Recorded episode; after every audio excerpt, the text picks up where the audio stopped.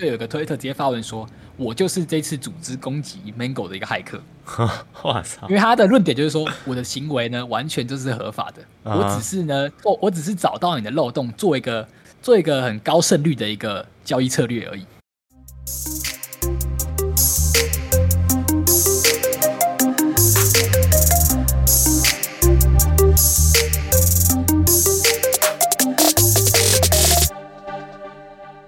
欢迎收听本周的区块链大小事，每周带你轻松聊区块链上有趣的事。哎，还活吗？各位？应该还活着，只是时间过很快啊，马上就十月中了，我真的觉得好夸张哦。真的，尤其是我最近又开始忙起来了，然后就会觉得哇靠，开始越活越快。对，可是我觉得忙着也是让自己感觉自己活着的一个方式啊。哦，你说。感受到这世界上万物吗？对，或是你可以感受哦，我我我现在是有在做事情，然后那种活着的感觉哦，比较踏实啊。就像我，我最近有接一个工作啊，就是在帮一个区块链的呃短视频的一个 app 对的客服，短视频对，因为他他好像是大陆的公司吗？我也不太确定。反正就不不透露是什么公司，不过了解了解，我就有接这个一个客服的工作，然后就遇到很多奇奇怪怪的事啊，因为我真的有深刻的感觉，就是你只要做客服嘛，你做这种前台服务的工作，你就会发现，哦干，原来世界上有很多笨蛋呢。确定这样有符合你的职业道德吗？但当然还是就是可能只能心里想，但你你当然还是要。嗯，很亲切的对待他们嘛。没错没错。然后讲到这个，我有遇到一个很特别的事，就是因为毕竟在区块链上嘛，然后它里面也有它自己的那些钱币啊、点数什么的。了解。然后就就因为这样子，所以有一个有遇到一个骇客。哦，你自己也遇到骇客？对，真真实实的遇到。那我觉得蛮有趣的。那也刚好。今天也有蛮多骇客的新闻要来分享嘛，对不对？没错，没错。那我这里就先卖个关子，等我们新闻分享完，我再来讲。好，那我觉得呢，这个这周的新闻呢，一定要来讲讲骇客，因为这个很耸动啊。就是这个这个十月哦，你看哦，它其实过到现在才，现在我们录音时间是十月十七号，没错。也就是说，其实它才过了一半一点点，但是这个月呢是。区块链以来，骇客收入有史以来最高的一个月份。哦，是怎样？是现在十月份大家治安都做不好？没错，非常的夸张啊！甚至呢，我们在二零二零年的时候，那是一个很还蓬就 DeFi 很蓬勃发展的一个年份，嗯、所以呢，那个那一年呢，我们称它为 DeFi Summer。哦，二零二一年呢，我们称为 NFT Summer 嘛，因为去年是 NFT 很盛行的一个年年嘛，对不对？那今年呢，居然被称今年被称为 Hacker Summer，前面两个都是好的，今年是骇客，到底是骇客变强了，还是还是治安就没有做好？嗯，我觉得这好难说哦，因为我们毕竟不在那个位置嘛，那我们就 用我们的感受就觉得哇，这个区块链这个在在链上的东西都好危险。是啊，还是有一定的风险。对，那我们呃，其实总计以来有非常多的，就是光是十天内哦，就是这前十天内就发生了大概六七起的一个骇客事件，所以是到这个数量是非常的夸张的哦。嗯哼，六七起啊。对，那我可以大概简介。那因为骇客的那个内容都差不多啊，就是他们发现你的漏洞啊，然后你的智能合约漏洞去攻击你。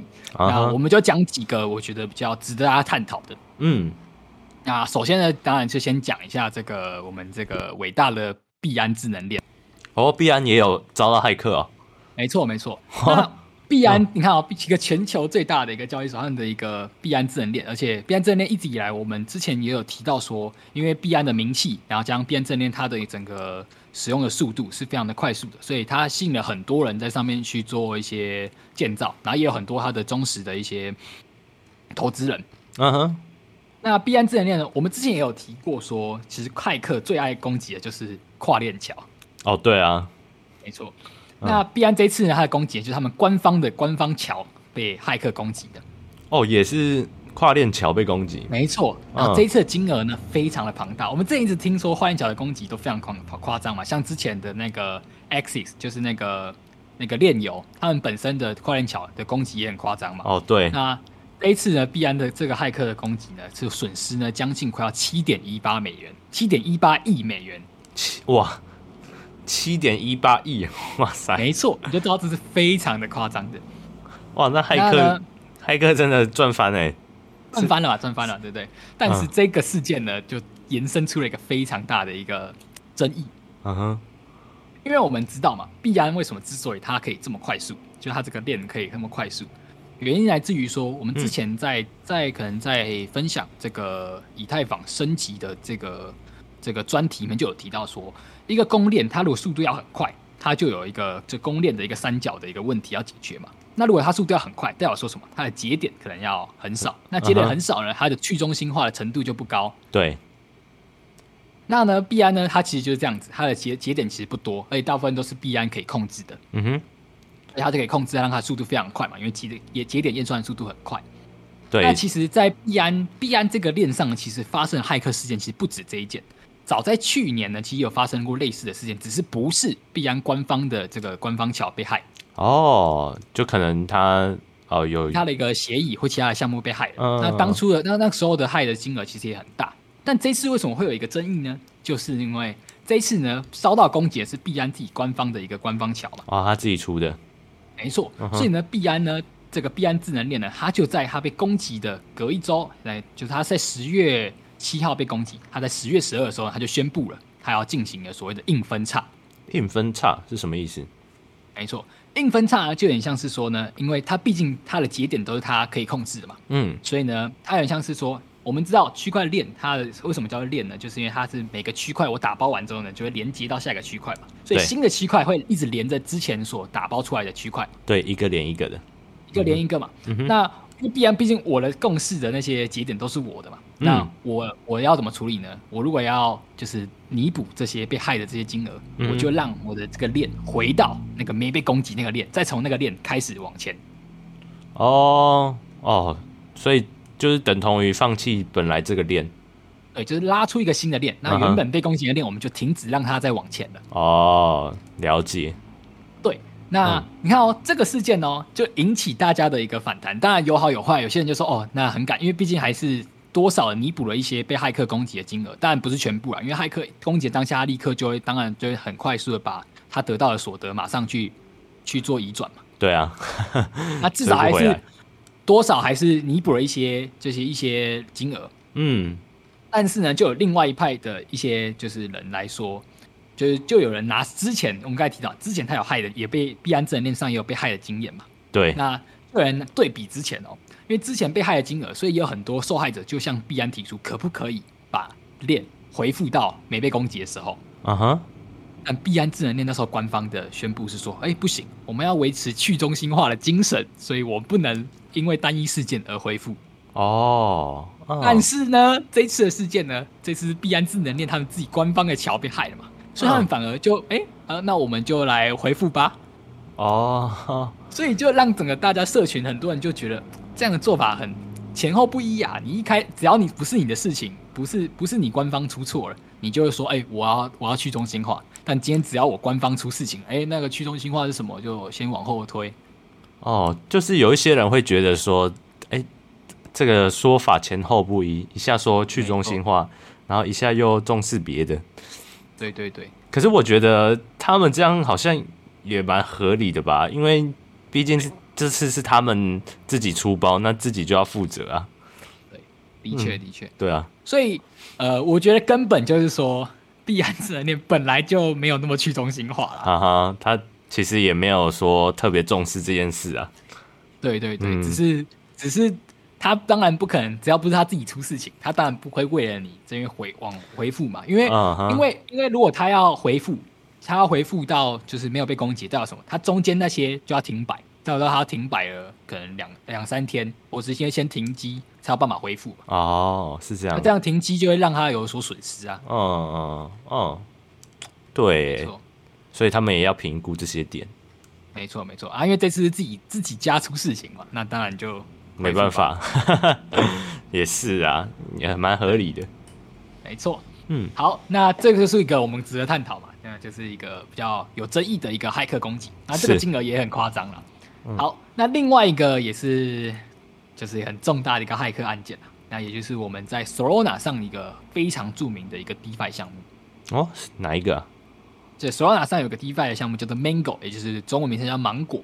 它是一直，它算是一个非常呃，算是受很多投资人很肯定的一个 DeFi 项目，因为它在上面的，就是不管是它协议的开发啊，或是它的整个治理啊，然后是它的技术呢，都是受到大家非常肯定的，所以有人认为说它是一个 DeFi 的一个黑马，就认为它以后是一个很很很棒的一个协议。哦，它声量很大，它声量非常的大哦。嗯哼。那甚至它其实上面有很多人就愿意在上面去做交易，因为认为它是一个呃在去中心的低金融里面很好用的一个平台。但它这一次呢，一样又出事情了。哦，它也被害。没错，它也被害了。那这个被害的金额呢，损失高达一点一六亿美元。哦，跟跟币安的差不多。哎，没错，没有没有差很多了，差很多。币安的是七七点一八亿。对对对，哇，那真的差很多。但是他们量级不同啊，币安是整个公链诶，那 Mango 它是一个 Solana 上的一个 DeFi 平台，嗯，所以一点一六亿呢是将近他们的资产被掏光了，哇，真的哦，没错。那这件事情呢，为什么就是让大家受到这么大关注？第一个当然是 Mango 它本身是一个很受大家关注的，嗯，那再来就是什么？因为这个攻击者呢，因为现在这个事情是落幕了，但是整个事件很值得大家探讨。第一个。这个攻击者在事件落幕之后呢，呃，先是大家说怎么解决，就是这个攻击者呢，最后是拿到了一笔很大的一笔钱哦，是真的，就是官方认证给他一笔钱，然后回归他归还了一部分的钱啊。这骇客呢？骇客真的拿到钱？没错，骇客拿到钱了啊。那怎么这这件事情是怎样呢？就是这个攻击者呢，他呢就是发现了这个 Mango 上面有一个漏洞，嗯哼，然后他透过这个漏洞呢，拿到了一大笔的一个。这个贷款哦，那他拿到这个这一大笔的贷款，就是就反正他就是透过这个漏洞得到这笔钱。那 Mango 呢本身是一个道的一个协议，嗯，所以呢，他就在透过这个协议呢，去就是透过这个道去提出协议，提出一个提案才对，提出一个提案，嗯，说就是骇客自己本身要去提一个提案哦。他去提一个提案，哦、去说，哎、欸，他会将倒出来的 SOL、NSOL，就是 Mango 上面的 SOL，还有这个 Mango，来去归还给这个 Mango 道，然后，然后其他呢，他会就是这个骇客可以自己保留。哦，他 等下啊，大家知道那个是骇客提出的协议吗？因为非常的明显，就是呢，这个协议一提出来呢，哦、这个同意票呢，大部分都是这个骇客自己投给自己的。那其他的都是反对票，嗯，哇，然后呢，然后呢？那事后呢？事后，因为这个第一个是骇客自己提的提案嘛，嗯，然后后来呢，Mango 呢自己呢，Mango 道里面又再提了一个新的提案，嗯哼，那这个新的提案是说，这个骇客呢，你只要愿意归还我们，他有列一个列一个一个一个列表，你愿意归还我们列表这些这些币种跟这些金额，嗯，第一个我不会对你有刑事诉讼或是冻结你的资产。嗯哼，然后呢，剩下的钱你可以拿走。哇塞！所以呢，你看哦，我们刚才说啊，他总共害了多少？他害了一点一六亿。嗯、然后呢，Mango 最新的一个提案，只要他还了六千七百万美元，剩下四千七百万美元，这个骇客可以拿走。哇！所以哦，所以最后他拿到钱是因为这个关系吗？对，他最后拿到钱是因为新的一个这个这个提案啊，那就代表说，呃，他他偷人的钱，然后又。又又想要用正当的管道来，没错没错，来得到更多但，但他最后还是拿到了，只是没有他一开始提案拿那么多，但还是拿到了。哦，了解哇哇，那真的是哇，黑的白的都来，黑白两道通吃，没错啊。所以整个 Mango 社群的反应很两极啊。第一个呢，就有人认为说，好啦，至少有拿到钱，因为这个这个骇客他当然也可以说，那我帮你害了，我就我我也不跟你玩这个提案呢、啊，我就是死都不给你不还你钱的。嗯，那。有另外一部分的社群的人员也是表示说，他们认为说，这他是骇客哎，你最后还是给他将近五千万美元。对啊，这样很像在鼓励别人来害哎。没错，那最扯的事情是什么呢？最后呢，当这个骇客拿到了这四千七百万美元后，他在推特直接公布自己的身份啊？是哦，应该也不算啦，因为推特也可以匿名嘛，他就在推特直接发文。哦就有个推特直接发文说：“我就是这次组织攻击 Mango 的一个骇客。哇操！因为他的论点就是说，我的行为呢完全就是合法的，我只是呢，我我只是找到你的漏洞，做一个做一个很高胜率的一个交易策略而已。哦，OK。那他所以，那整件事情就好像这个导向好像是正当的，因为他骇客发现你这个漏洞，所以他呢就帮你就攻击你这个漏洞，然后最后呢，他就有点像是，哎，我发现你的漏洞，所以你要给我一点报酬，不然你之后这个漏洞会被跟大家攻击。哦，他就是他就是在帮忙检查 bug 嘛。对，但是你要花四千七百万美元。哇，哎、欸。平常我们在现实生活中可能做坏事，还就是可能做呃小小犯罪之类的嘛，大家应该都是那种 就很怕被别人知道。然后反正在区块链上的骇客，哇，都大喇喇的，都不管你。啊，还还可以公开说说我要我要提这个案。我要提这个案哦，而且我，而且我，我，我很合理哦，因为你本来就是盗嘛，盗我就是可以提案啊，然后用自己的自己盗来的这些钱来当做投票权来投啊。对啊，这就是就是用你，哎，你竟敢用我的法术对待我？对啊，这不就是真的是黑白的？哎，他是很聪明的骇骇客，哎，你不觉得吗？没错，我真的觉得难怪人家说这是什么 Hacker Summer，他们越来越会玩了。哇，太扯了！用你的规则在在网上，对，对，你看这这个就是一个又是一个很有争议的一个骇客项目嘛，因为这个骇客现在是完美落幕嘛，他拿到他的钱，然后因为提案最后的结果是 Mango 也是答应了不会对他提告嘛，所以他也不会被告了。哦，对，所以就真的是完美的结束，完美结束啊！啊，完爽赚了四千七百万美元。OK。好，那另外一个呢？而且这一周，为什么我说这一周很这个骇客事件真的是让大家人心惶惶？因为你看 Mango 它本币安是不是一个很大型的一个交易所？是啊，很很著名嘛。那 Mango 也是在去中心化金融里面非常著名的。嗯、那接下来要讲的也是我们很常提到，也认为它应该很安全的，嗯、就是 FTX。哦，FTX 也被害了。对，但在 FTX 这是被害呢，也是因为骇客真的太聪明了。啊？因为 FTX 呢，它一直以来都有给用户一个优惠。啊，什么优惠？就是如果你的账户里面有质押二十五颗 FTX 本身的代币，啊、那你就可以享受到就是免费提币的一个，就是你可以提领，你提领自己的代币呢是就是不用不用手续费的，不用手续费的，就是 F T 他给他抵用，嗯、因为你毕竟还要质押二十五颗的 FTT 嘛，就是 FTX 本身的代币。嗯哼。然后所以呢，这个骇客呢就用这个方式来去攻击你。嗯，什么攻击呢？嗯、就是最近呢有一个项目。叫做 XEN，就是有个代币叫 XEN。XEN，嗯，对，然后这个 XEN 最近非常的火红，因为它就是有新创的一个规则，就叫做就是 POP POP，就是有点像是呃 Proof of Participate，就是说呃你可以透过呃参与它来获得这个它的代币，嗯，也就是说你去铸造它的代币呢，只要付出手续费就可以了。哦，好，那你现在就发现一个漏洞了吧？呃，FT 叉可以不用手续费，然后你去铸造 XEN 只要付出手续费就好。哦，它是可以一起的。所以呢，这个骇客这个骇客呢就写了一个合约，他就让他在 F 他在 FTX 呢转币到 XEN 这个地方，然后就帮、哦、让让 FTX 帮他付手续费。哦，就是等同于一直一直去掏空那个，一直去掏，一直去掏 FTX 这个免免费手续免手续费的这个方案。嗯。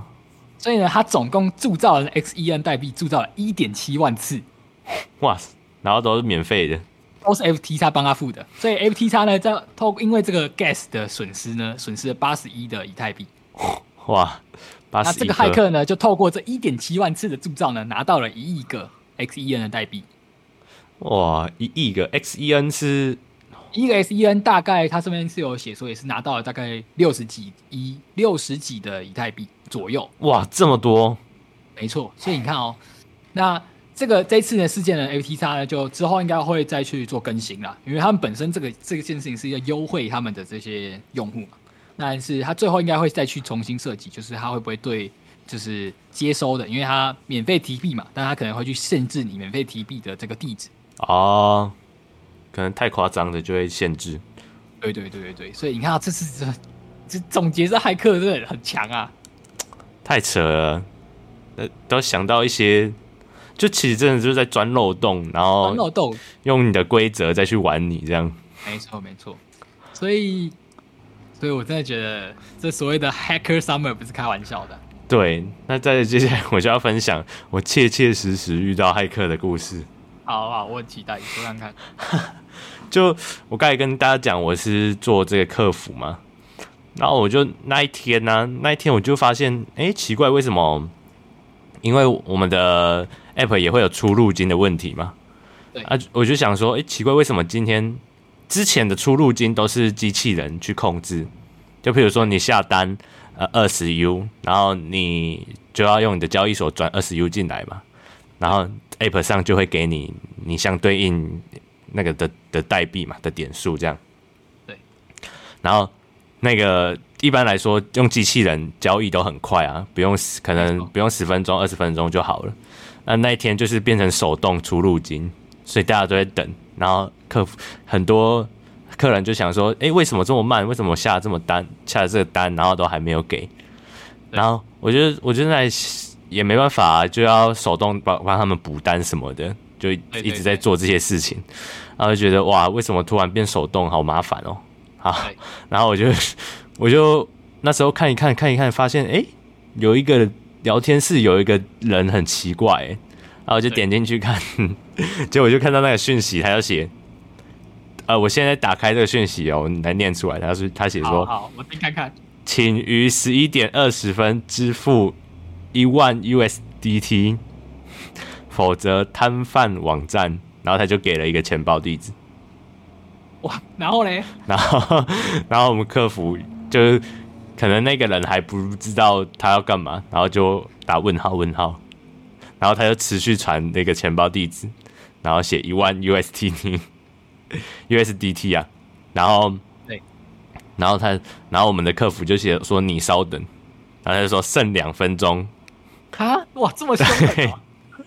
然后已瘫痪，然后需要恢复，请付款，可以合作，然后又，然后都我们客服就不理他了嘛，因为想说神经病，一直来乱，然后他过十分钟又打一个问号，对，然后我们都没有理他，然后他那时候是已经半夜凌晨了，对，然后又过了就凌晨了，过一天，然后他就写已瘫痪，价格只会越来越高。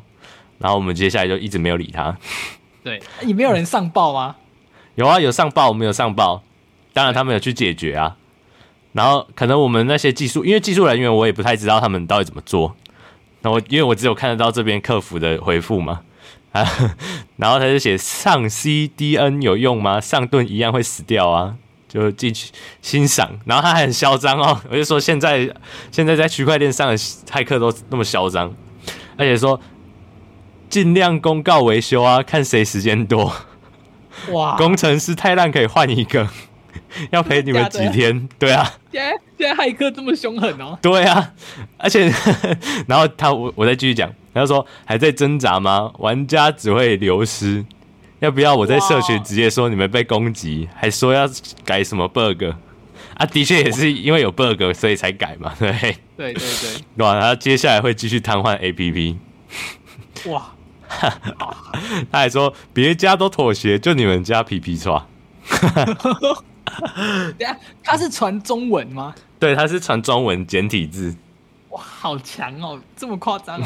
对，而且你知道他还很中二哦，他就他就用那个我们典型印象中骇客的那个头贴，就一个一个带，嗯，不是比怪客，他是旁边有很多数据，然后戴着那个。帽子戴着那个连身帽那种，然后脸黑黑的，对，会觉得超中二的。大家大家的，因为其他人客服都很正正常的客人嘛，大家都用自己大头贴，然后顶多也可能是放个花，放个什么动漫图像之类的。对，然后所以你就是在人群中看到他的头贴，就会觉得很突兀。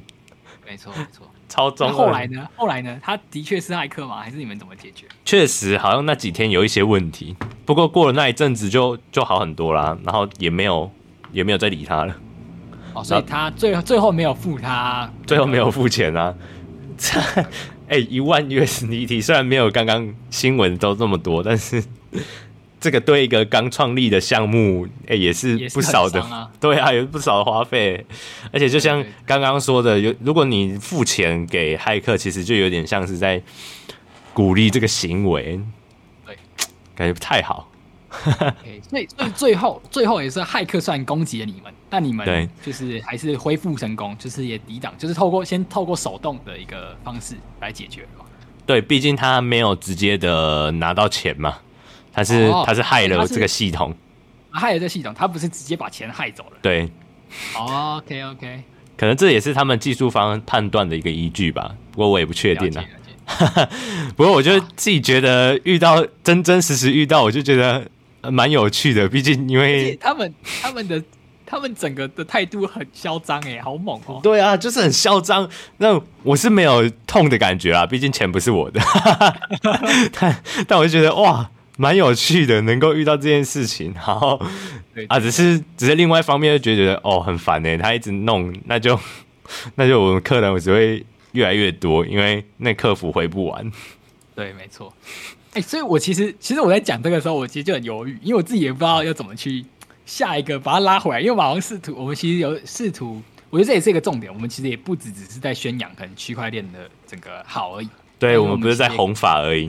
我们在弘法，因为事实上区块链目前来说，你看，这真的就是在 Hacker Summer 嘛。那的确，uh -huh. 我们的资产如果是暴露在链上，那的确真的是蛮多，会有一定的风险啊，对吧、啊？的确，我觉得现在风，嗯嗯哼。我觉得可能没办法给出一个明确的解决方式。对，不过但是我觉得可以给大家一个参考啊，嗯、就是如果你的就是很的确你要你要依照你的风险的承受程度啦，或者是你要去参考一下你你自己习惯，或者是你呃本身的操作是会接触到这些吗？那我觉得这是给大家要一个一个很要一个这些这些惨血淋淋的案件给大家来好好的反省一下，或者好好的想看看。你你你想要把自己的资产铺铺露在这里吗？对啊，不然就是像我们有一集不是做冷钱包那一集，对，那也提供很多大家哎、欸、不同的储存币的方式。对对对，不然就是对啊，不然只能换一种方式。对，因为这个这个我也可以做一个延伸啊，就是嗯，因为这一这一集的这一集的专题，就是大家有发现说，除了就是有有一个研究发现说。刚好十月，它就是一个就是所谓骇客就是收益最高的一个月份嘛。嗯，那同时间我们也发现了，就是那个研究是表现是说，呃，发现说加密货币用户呢，刚好也现在也是熊市啊，所以他们也更倾向呃不要在链上操作了，所以链上活动减少很多，大家反而会更更倾向去用中心化的交易所。哦，所以才会攻击到交易所。对，所以可能这样他也去找交易所的漏洞。啊，了解，没错没错，那骇客也要很会判断局势，没错。好啊，那我们讲了这些骇客悲观事件，嗯，我们还是来讲讲本周区块链上还是发生了一些值得期待的事情。哦，好啊，好，那首先呢，我觉得是蛮实用的，然后也是未来可以观察怎么样去会不会有更更棒的一些发展，就是这个 Google 呢确定要跟 Coinbase 来去做合作，嗯。那这个 Google，他们 Google 云端可以开放，可以透过 Coinbase，他们合作内容是 Google 可以开放，呃，他们的客户可以透过 Coinbase 来去做一些加密货币的支付。那我觉得这个很合理，因为 Google 它本身很多这种线上服务啊，包含它的云端服务啊，或者它的这个伺服器的服务，嗯，或是一些其他的一些，因为我们其实很日常很常用 Google 嘛，对啊。那当然，你不可能，你不可能跟 Google 交易是，就是可能实体去实体支付给他嘛，因为他毕竟可能他的他的总部在美国嘛。对啊。大部分大家要用的，你就是你要绑定你的信用卡嘛，或是用什么 Pay PayPal 嘛。嗯。那所以他现在加入一个加密货币的支付的方式，来让你可以去呃，可能有更灵活的支付方式，可能对他们来说也是这样的支付方式，对他们来说可能也可以被减少收到很多手续费。哦，了解。对，那他们是一个互惠的关系啊。那 Google 呢，就是让 Coin 让他们就接受 Coinbase 的一个的支付。那同时呢，Coinbase 的承诺他们会让，因为毕竟 Coinbase 是一个美国很大的一个交易所嘛。是啊。那他们承诺是说，他会让他们本身有用到很多伺服器的服务啊，然后转移到使用 Google 的一个服务。